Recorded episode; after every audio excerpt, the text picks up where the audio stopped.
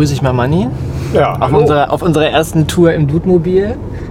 Schön, dass du mitfährst und wir dich ein bisschen durch die Gegend fahren können. ja ich finde das gut, ne? so ein bisschen rumgeführt zu werden, das kann ich leiden. ist besser als Arbeit. Wir kennen uns ja schon, aber für die, die dich noch nicht kennen und äh, denen du noch nicht in Erscheinung getreten bist, wer bist du denn überhaupt? Wir haben dich ja gerade beim West End abgeholt, das hat ja, Ja. auch seinen Grund. Ja, das hat seinen Grund. Also eigentlich bin ich Industriedesigner, also was ganz anderes. Das hat mit Kultur nichts zu tun. Ich mache elektronische Geräte meistens, die ich entwickle. Und dann kamen wir zusammen mit einem Kumpel auf die Idee vor fünf Jahren, man könnte ja eine große Konzerthalle bauen. Und das ist dann letztendlich das Westend geworden. Dann kam die Stadt noch dazu, die wollte noch ein soziokulturelles Zentrum haben. Wir mussten dann noch größer bauen, als wir es eigentlich vorhatten. Und mittlerweile seit letztem September gibt es das Westend. Und hätten wir nicht Corona, hätten wir damit viel zu tun. Ähm, ich, ich denke, die Antwort zu kennen, aber wie würdest du denn so einen aktuellen, wie geht's dir Zustand beschreiben, jetzt auch durch so die ganzen Corona-Umstände mit dem West End? Wie ist so die Stimmungslage? Ach, naja, ich sag mal so, es gibt Beerdigungen, wo mehr getanzt wird. Das ist schon, ist schon sehr überschaubar, zumal du hast keine Planungssicherheit bei der Geschichte. Ne? Wenn du jetzt von vornherein gewusst hättest, im 8. 8. März ging es los, genau, mit dem Lockdown, das Ding ist in einem halben, im halben Jahr gegessen oder ist in einem Jahr gegessen, hätte man vielleicht etwas besser planen können, aber so ist halt komplett Lotto, weil wir wissen nicht, also dieses Jahr wird es keinen Rock'n'Roll geben und ob es nächstes Jahr Rock'n'Roll gibt, wissen wir leider auch noch nicht. Okay. Und wie kommt man eigentlich vom Industriedesign äh, zu einer Veranstaltungshalle? Also wie ist der, damals der Gedanke entstanden? War das so ein, war das eine Zufallsidee? War das immer schon so dein Wunsch, mal äh, so eine Richtung anzunehmen? So ein Projekt? Nee, das war so eine, wie soll ich mal so sagen, biergeschwängerte Idee in Barnabys Bluesbar, wo ich äh, Stammgast bin. Hier eine, wer sie nicht kennt, schönste Bluesbar, weit und breit. wo ich mit meinem Kumpel Rainer gesessen habe und ich bin verhinderter Musiker, also Hobbymusiker und war auch relativ aktiv und da ist quasi die Idee entstanden, weil es war damals absehbar, dass Meyers Music Hall zumachen muss. Das FBZ ist lange Geschichte, das ist ja schon lange äh, über die Wupper gegangen. Sprich, es fehlt komplett eine Location, wo man so 800 Leute reinkriegt. So eigentlich auch in der Region. Also das nächste, was wir haben, ist Hallenbad in Wolfsburg. Das ist aber ein Stück kleiner als wir. Und es ist halt nicht in Braunschweig, sondern es ist in Wolfsburg. Und war das so die wirtschaftliche Lücke, die ihr gesehen habt, wo ihr meintet, da ist Potenzial oder war das mehr so dieser kulturelle Antrieb, wir möchten irgendwie gerne Plattform ermöglichen für, für genau diese Arten von Konzerten, die jetzt gar kein Zuhause haben? Ja, es ist schon so, dass die, also wenn man das betriebswirtschaftlich bedenkt, gerade wir haben ja auch noch zwei äh, zusätzliche Investoren gefunden, die das ganz toll unterstützen. Karl Thomas Schneider und Werner Bösemann. Betriebswirtschaftlich, wenn man Geld anlegen möchte, baut man vielleicht ein Studentenwohnheim oder man baut ein Bürohaus. Man sollte nicht unbedingt was mit Kultur bauen, weil dass man an Kultur Geld verdient, äh, das ist nicht so. Sieht man ja auch bei den anderen Spielstätten, die wir in Braunschweig haben, also was die Stadthalle, Volkswagenhalle, wo wir gleich vorbeifahren. Das sind ja äh, staatlich oder städtisch subventionierte Unternehmen, die einen relativ hohen Zuschussetat haben. Wir machen das äh, rein als Privatvergnügen, kriegen also überhaupt keinen Zuschuss.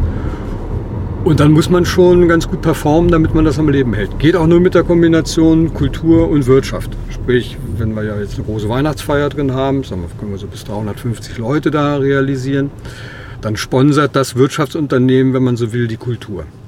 Okay. Das ist so die Mischkalkulation, die wir haben. Sonst lässt sich das äh, nicht sinnvoll betreiben. Manni, wir passieren ja jetzt gerade hier das östliche Ringgebiet. Das ist ja irgendwie auch so ein bisschen dein Kiez, oder? Ja, das ist mein Kiez. Seit vielen Jahren, ja, seit, äh, jetzt 25 Jahren. Ich bin, als ich hierher gezogen bin nach Braunschweig, habe ich allerdings im Westen angefangen. Komischerweise beim Westend um die Ecke. Das ist aber reiner Zufall, weil ich an der Kunsthochschule studiert habe und da auch in der Gutenbergstraße um die Ecke gewohnt. Und dann, als mein zartes Töchterlein auf die Welt kam, ergab sich das, dass wir hier eine Wohnung gefunden haben im östlichen Ringgebiet und jetzt bin ich hier auch ansässiger Überzeugungstäter. Was ist so aus deiner Sicht das Besondere am östlichen Ringgebiet oder das, was du ganz besonders schätzt? Ja, das ist diese lustige Entwicklung geschichtlich. Ähm, heute heißt das ja Gendern oder weiß ich nicht, gibt es da Fachbegriffe für. Das hat mal so angefangen wie jetzt das westliche Ringgebiet um den Frankfurter Platz. Schöne Altbauwohnungen, alles ein bisschen runtergekommen. Also das weiß ich nur aus Erzählung, weil so alt bin ich ja noch gar nicht. Und es gab viele, gab hier viele Studenten-WGs so und ne, war so ein ganz cooler Kiez, so ein bisschen, ah, bisschen Kreuzberg, ah, ein bisschen Schanzenviertel, so in dem Dreh. Das hat sich dann geändert. Die Studenten sind alle älter geworden, sind dann alle Lehrer geworden und haben dann die Wohnung übernommen. Und deswegen heißt es hier auch Pfötchenviertel, weil die zu 90 Prozent Jacken anhaben, wo diese Pfötchen drauf sind, diese Funktionsjacken. Dann kam eigentlich ein äh, nächster Generationswechsel. Jetzt sind wir relativ in Volkswagenhand. Also die Dienstwagendichte im östlichen Ringgebiet ist höher als auf dem Parkplatz in Wolfsburg. Aber der Charme ist halt immer noch da, diese Jugendstilgeschichte, also gerade den Bereich, wo wir jetzt reinfahren, die Jasperallee, Ja. das ist ein Stadtgebiet, wenn man so will, hinterm Staatstheater, was aus einem Guss geplant wurde um die Jahrhundertwende. Also, was war denn das? 19, Ende, Ende 19. Jahrhundert. Vom Stadtbaurat Winter, das gebe ich an mit meinen Geschichtskenntnissen, und war ein urbaner Raum, der durchgeplant ist. So ähnlich wie ähm, ein Teil von Schöneberg in Berlin, also auch hier mit der schönen Paulikirche, wo wir äh, dran vorbeifahren. Zum Glück äh, sind die Bomben zum großen Teil hier an der Ecke vorbeigefallen, sodass noch ganz viel alte Bausubstanz auch da ist. Das macht so ein bisschen den Charme ja auch aus. Okay.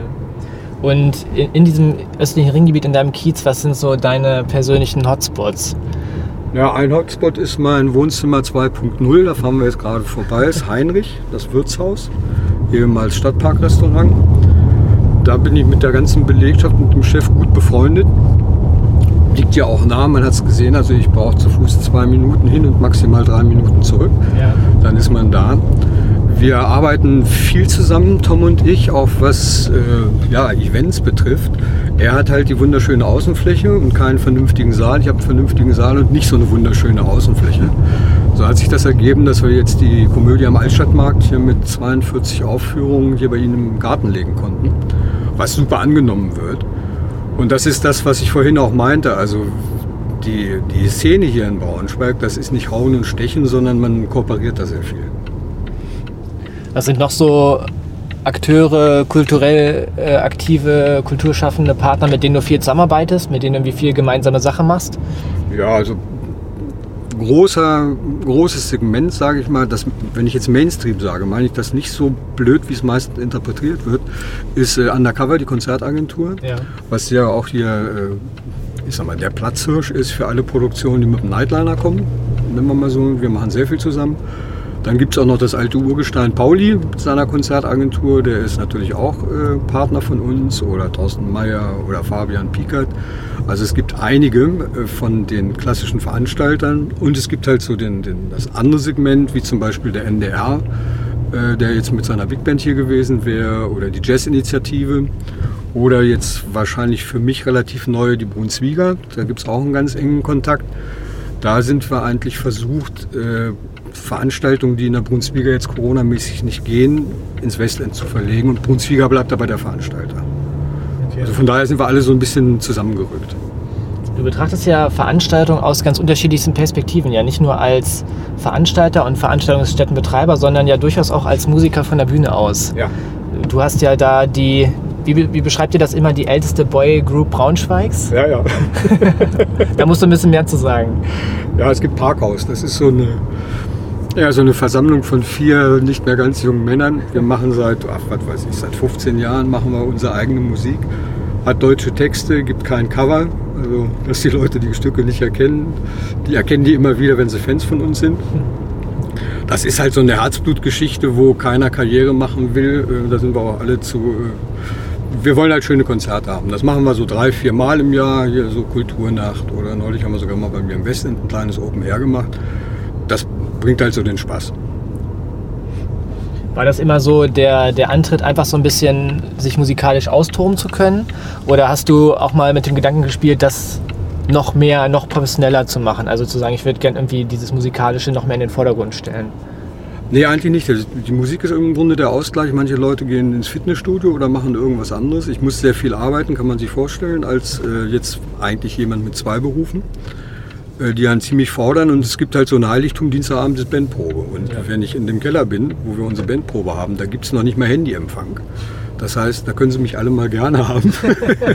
da wird Musik gemacht, da wird geguckt, ob das Pilzbier noch frisch ist. Und wir haben eigentlich immer schöne Abende. Und das ist so, Äh, das Besondere eigentlich an unserer Band, wir sind alle gut befreundet. Okay. Viele verbinden dich ja mit dem West End, logischerweise. Du Ja. bist da so das, das Gesicht, Aushängeschild, bist aktiv unterwegs, machst ganz viel. Und du hast ja vorhin auch schon gesagt, du bist ja in deinem eigentlichen Leben auch Industriedesigner und machst Ja. da auch diverse Projekte. Was sind da so Projekte, auf die du vielleicht besonders stolz bist oder die so in, in der Vita so herausragende Meilensteine sind? Was würdest du da irgendwie auspacken? Ja, nach wie vor, ich habe mein äh, größtes Pulver habe ich relativ zu Anfang verschossen. Ich habe meine Diplomarbeit für Sennheiser gemacht. Ja. Das war ein Traum. Ich habe nie wieder unter diesen Bedingungen arbeiten können. Die Idee, die damals Professor Sennheiser hatte, war, wollen wir lassen uns mal ein bisschen Kopfhörer der Welt bauen. So, da ich gedacht, das ist eine gute Idee, das könnte man ja mal machen. Dann gab es bei denen eine Planungsgruppe von sieben Ingenieuren und mir Hansel als äh, Industriedesigner und technischer äh, Entwickler, was die Gehäuse anbelangt. Ja, und da haben wir ein halbes Jahr äh, machen können, was wir wollen. Also auch die Entwickler waren unglaublich glücklich, weil wir durften machen, was wir wollen. Hauptsache es kommt der beste Kopfhörer raus der Welt. Es ist auch gelungen. Das Ding hat hinterher 19.500 Mark gekostet. Eine Kombination aus äh, Verstärker und Kopfhörer. Und ist bis heute Referenz. Also mittlerweile gibt es einen Nachfolger. Gut, der ist noch ein bisschen besser, aber zu der Zeit vor 25 Jahren war das Ding absolut outstanding. Bestes Beispiel ist, es gibt einen Kunden, der hat drei Stück davon gekauft. Das ist Herbert von Karajan, der hat an jedem seinen Wohnsitz ein Orpheus, wie er hieß, Kopfhörer gehabt. So, das habe ich nie wieder toppen können. Also das war Herzblut. Akustisch habe habe ich mich schon immer interessiert, habe früher ganz viel Boxen und so gebaut. Der Rest des Berufslebens sind, äh, ja, sagen wir mal, Investi äh, Investitionsgüter. Habe viel für Autowerkstätten gemacht, so Analysecomputer. Ich habe viel optische Entwicklung gemacht, mache ein bisschen Forschung in der Medizintechnik. Das ist also sehr breit, sehr breit aufgestellt. Mache jetzt seit 34 Jahren, werde ich auch noch ein bisschen weitermachen. Ist aber im Moment Corona-bedingt auch ein bisschen, dass der Wind pfeift. Okay. Manni, du bist ja jetzt schon eine Weile hier in Braunschweig in der Löwenstadt. Wo, wo bist du jetzt so unterwegs? Du hast es ja schon ein bisschen anklingen lassen. Und wo war man früher eigentlich in Braunschweig so unterwegs? Also vor 20, 25 Jahren. Was waren da so hier die Hotspots in der Innenstadt? Welche Bars oder Clubs? Ja, ganz wichtig ist Pano, ne? Also wo jetzt die Eule, ne? Eule ist jetzt im Pano drin. Pano war äh, eingesetzt und natürlich Jolly Joker. Hab ja erzählt, ich habe an der HBK studiert und unser Zeichensaal ist das Nachbargebäude vom Jolly Joker. Also wir haben quasi die Baumaßnahme komplett mitgemacht, weil wir im Zeichensaal fertig waren, sind wir rüber zu den Jungs vom Jolly gegangen und haben mit denen Bier getrunken auf der Baustelle. Und das hat eine sehr enge Verbindung gegeben. Und das war immer so die, die Route, pendeln zwischen Jolly Joker und hier. Heute heißt es ja Kult, ja genau, Falk, du bist ja Spezialist, heute heißt es ja Kultviertel, also wo das Pano waren. Die waren angesagt, vorhin kam schon mal auf das Gespräch auf Savoy in der Leopoldstraße.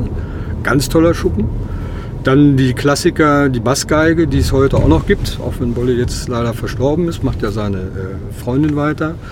Bei der Bassgeige um die Ecke gab es die Pfeife. Das war ein ganz kleiner Jazzschuppen, der aber auch ganz niedlich war, mit einem hervorragenden Billardtisch. Naja, also im Grunde war das ein Billardschuppen, wo, wo auch Musik lief. Also eigentlich passte da auch gar keiner rein, weil die so klein war. Okay. Aber ich glaube jetzt in der Erinnerung, es war glaube ich doch ein ganz schöner Laden. Das waren so die Standards hier, dann essensmäßig äh, alles, was so um mit den Aslands Familie drumherum ging. Mhm.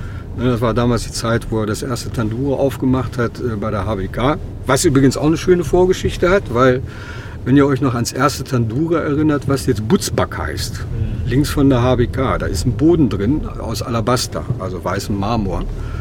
Das liegt daran, dass ein Studienkollege von mir in den, das war so Anfang der 80er, da eine der ersten Szenebars in Braunschweig gebaut hat. Das hieß auch Alabaster war der Hammer. Also mit diesem Boden unten, das war so stylisch, das hätte auch in Berlin oder Hamburg sein können. Lief super, so ab sag mal 2 Uhr morgens bis um 5 Uhr und ist dann nach einem Jahr pleite gegangen, weil damit konnte sie keine Umsätze machen mit den paar Stunden, die da überblieben. Und das ist dann äh, nicht von Mettinen, sondern von seinem Freund, ich habe es aber vergessen, wie er heißt, übernommen worden. Und das war das erste Tandoor. Und damals auch schon, oder gerade so gastronomisch, das Sass war immer äh, bis heute so ein ganz, besondere, äh, ganz besonderes Restaurant. Klassiker, wo ich heute noch hingehe, die vier Linden, die ja auch nicht tot zu kriegen sind. Also das war so die, im Grunde hat sich gar nicht so viel verändert, außer dass dieses Clubleben halt ein ganz anderes geworden ist, weil auch die Community eine ganz andere geworden ist. Also der sowas wie Jolly, da, das interessiert keinen Menschen mehr. Also, meine ich auch nicht böse, aber da stehen, wenn überhaupt mal Autos davor, stehen Beine und Gifhorn ist da. Aber das Stadtkind geht da nicht hin. Das ist eher so, ne? Also ihr seid näher an der Generation viel näher dran als ich, aber es ist eher so, die Leute sind vernetzt. Man sucht sich seinen Club, der thematisch passt. Man hat da seine kleine Community. Mhm. Kein Mensch interessiert so ein Volksfestgerummel äh, wie jetzt im, im, Jolly Joker. Außer klar, die Klientel gibt es, dass da mal eine Mallorca-Party ist. Sowas gibt es, klar, soll es ja auch geben. Aber das ist eigentlich das, nicht das, was Braunschweig ausmacht. Braunschweig liegt von diesen Clubs, wo wir halt alle hoffen, äh, dass im nächsten Jahr noch ein paar davon da sind.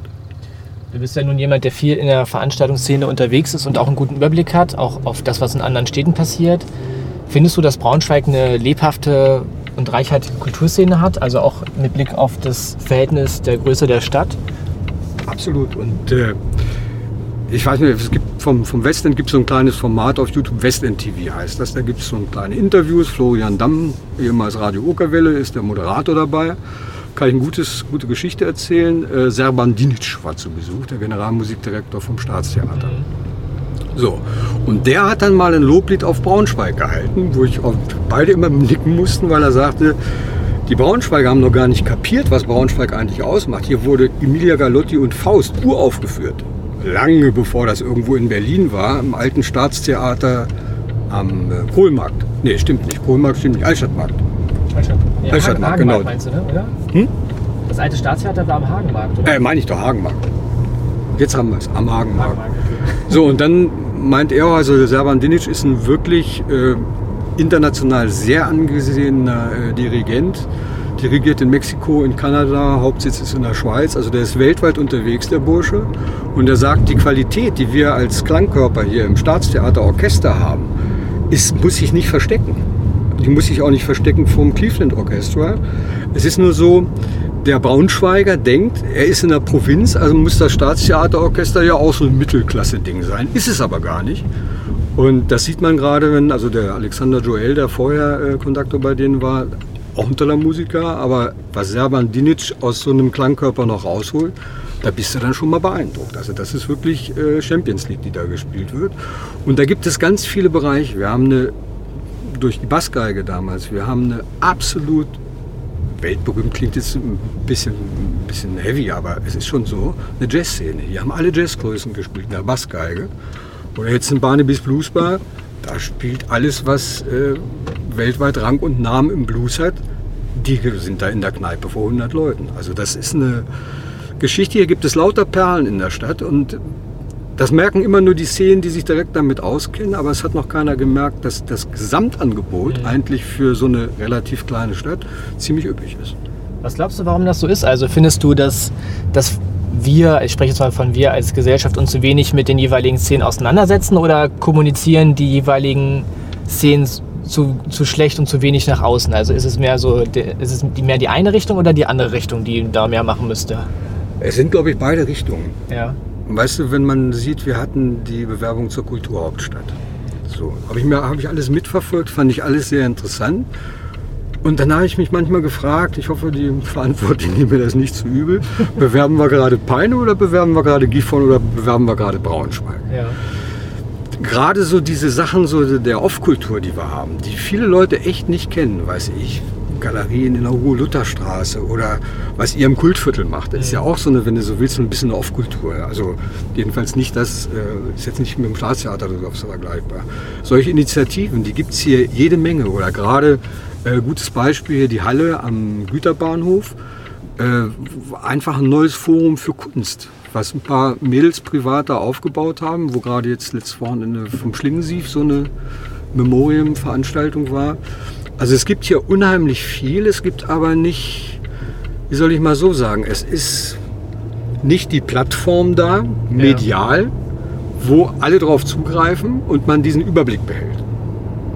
Also unsere heißgeliebte Braunschweiger Zeitung, wenn man da in den Veranstaltungskalender guckt, dann staunt man manchmal, äh, dass da 10% von den Veranstaltungen, die stattfinden, drinstehen. Die anderen stehen nicht drin. Und auch ich bin, ich weiß, das ist denen auch geschuldet. Die haben auch wirklich äh, Sorgen in der Strukturierung, weil da auch gespart werden muss. Aber gerade auch die Berichterstattung nach Konzerten oder nach Kulturevents ist noch weniger geworden, als sie sowieso schon war. Und es dreht sich oft immer um die gleichen Themen. Das ist schade, finde ich. Wir haben jetzt ja schon über so viele kulturelle Formate und Veranstaltungen gesprochen und irgendwie Orte, die dir besonders wichtig und lieb sind. Was ist denn so eigentlich die Perspektive fürs Western? Ich meine, klar, regulatorisch ist es irgendwie ein großes Fragezeichen. Mit was für Formaten kommt man jetzt irgendwie gerade durch die Zeit? Also was sind so Produktionen, die bei euch laufen und was, was ist denn aktuell überhaupt so möglich? Ja, aktuell ist möglich so, ich habe jetzt die IG Metall äh, ein paar Mal drin für äh, Mitarbeiterversammlungen, also solche Geschichten, sagen wir so, mit 100 Leuten, die ich gut abbilden kann, kann so ungefähr 150 abbilden. Sowas lässt sich machen, das wäre natürlich vor Corona gar kein Markt gewesen, da hätten die das bei sich in der Kantine gemacht. Ne? Die Zeiten sind ja jetzt vorbei. Äh, wir gucken so ein bisschen in die Richtung, wir haben jetzt im September eine große Fernsehproduktion eine Woche äh, in dem Saal. Wir haben halt ein bisschen den Vorteil, der Saal ist nagelneu gebaut und der ist echt multifunktional. Also der hat normalerweise eine Bühne von 70 Quadratmetern, aber der, die kann auch am nächsten Tag weg sein. Also wir sind sehr flexibel, was man ja auch sieht in dem, was wir jetzt im ersten Jahr gemacht haben. Da war von einer Autopräsentation über eine Hochzeit, über eine riesen Firmenfeier bis zur Heavy Metal äh, alles drin. Und da muss man jetzt halt gucken, auch fürs nächste Jahr, wo ich sehr kritisch bin, dass dieses Rock'n'Roll-Geschäft wieder normal anfängt, dass man Formate findet, die vielleicht ein bisschen anders sind, als ich mir das eigentlich gedacht hatte. Ein Markt, den ich gerade anfange zu bearbeiten, ist Theater. Da habe ich nachweislich überhaupt keine Ahnung von. Aber auch in dem Bereich gibt es, glaube ich, noch Lücken, die man füllen könnte. Es sind aber alles noch Eier, die völlig ungelegt sind. Aber das erklärt vielleicht deine Frage oder beantwortet die so ein bisschen. Man muss jetzt gucken, wo überhaupt irgendwie die Halle bespielbar am Leben erhalten wird. Weil jetzt sich hinsetzen und warten, super 2022 ist wieder Battle Beast da mit 800 äh, Leuten, das ist keine Perspektive. Ja.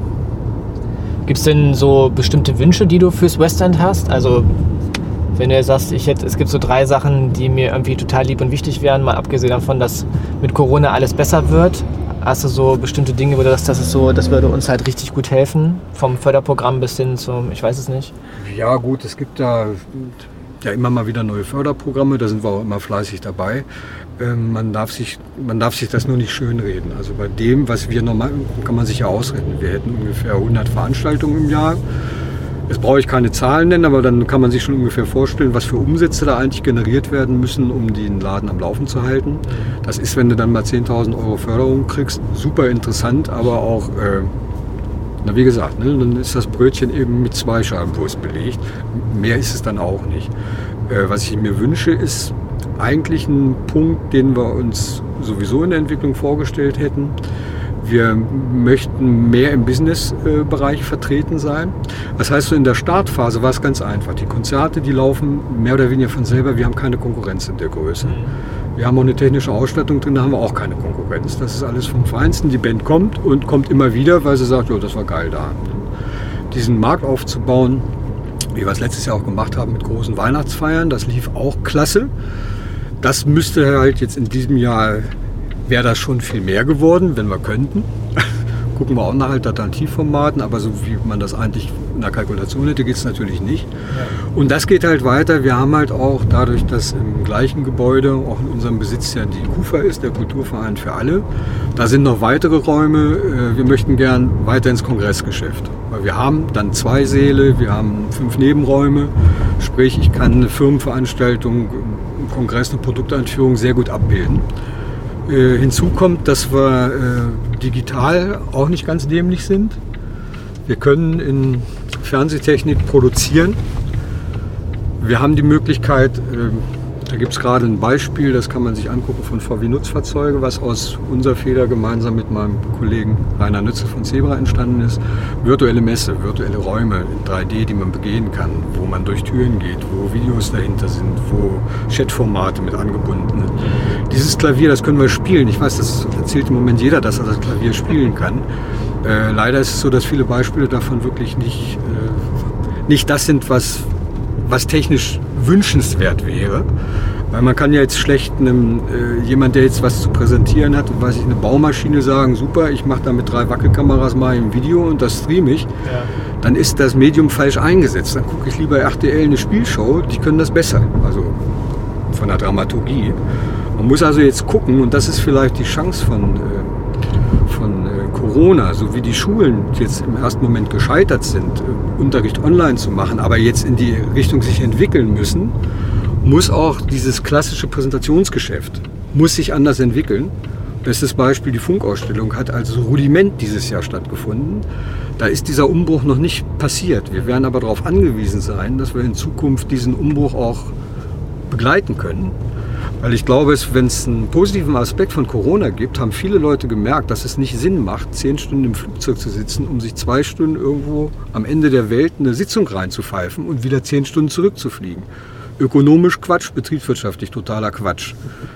Jetzt ist ja das auf einmal normaler geworden, dass es Skype gibt, Zoom oder wie die Portale alle heißen, dass man anders arbeiten kann.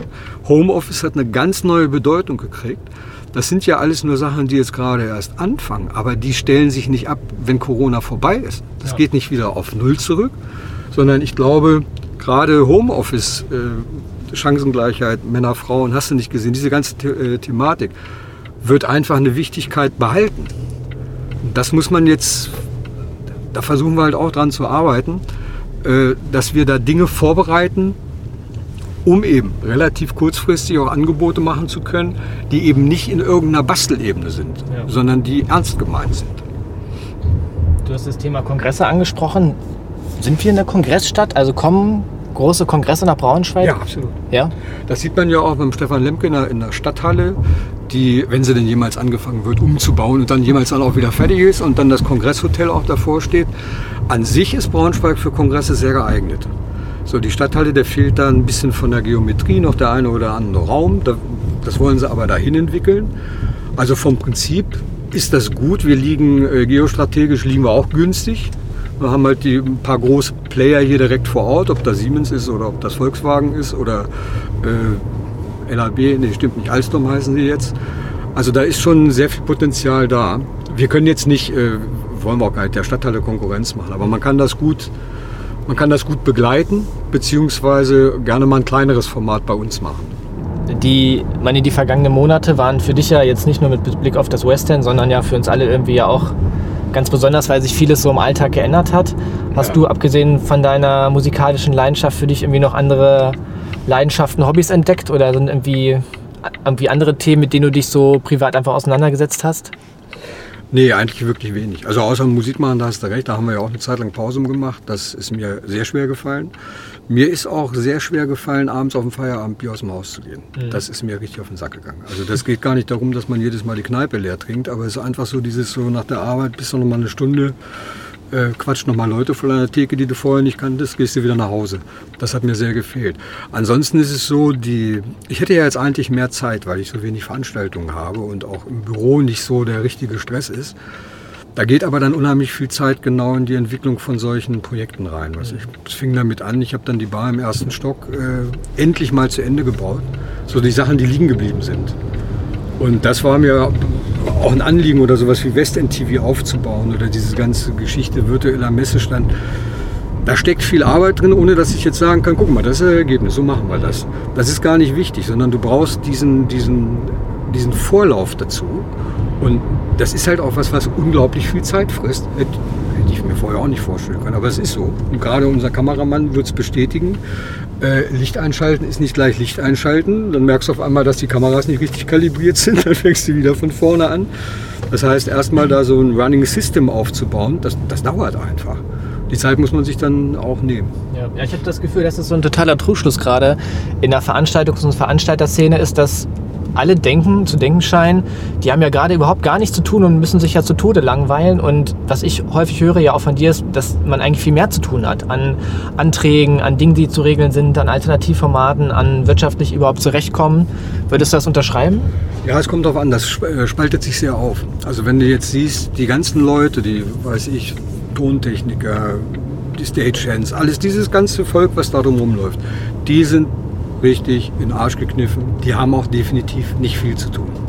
Die müssen halt zusehen, dass sie noch einen Taxischein machen oder irgendwas, weil denen ist ja alles komplett zu 100 Prozent weggebrochen. So, und da sind ganz viele Freiberufler natürlich unterwegs. das ist äh, mehr als traurig. So wir als Veranstalter, bei uns ist es noch ein bisschen anders. Wir, wir sind ja dann halt auch verantwortlich dafür, dass wir irgendwelche neuen Formate uns ausdenken, die auch nicht immer gleich funktionieren. Aber das hast du jetzt, wenn du äh, normaler, das meine ich jetzt nicht abwerten, wenn du normaler Kulturarbeiter bist, hast du das nicht, diesen Ausgleich. Okay. Jetzt wollte ich dich gerade was fragen und ich habe es vergessen. Ach so, ähm, wir sind ja hier gerade auch so ein bisschen äh, am Ringgleis vorbeigefahren. Ihr liegt ja, Ja. direkt am Ringgleis. Ist das, also hat das für, für dich aus deiner Sicht auch irgendwie ganz besonderes Potenzial? Das ist ja schon was, worauf die Braunschweiger stolz sind. Also so, dass irgendwie das Ringgleis einmal um Braunschweig gezogen zu haben. Ja, das hat äh, ganz, ganz viel Potenzial. Man sieht das ja auch, was am Wochenende hier los ist. Also hunderte von Fahrradfahrern fahren da lang und das ist auch ganz wichtig. Wir haben ja keine Tagesgastronomie bei uns im Westend, aber an der Ecke ist ja Coney Island, eine der Kulteisbuden von Braunschweig. So ein kleines Hütchen, da sind Schlangen, also quer über die Straße. Das läuft wie... Also es ist schon am Ringgleis hier so ein Hotspot. Geht dann noch ein bisschen weiter, hinten ist das Spunk. Spunk, Spunk heißt es. Äh, auch so ein schöner kleiner Laden mit Biergarten dabei.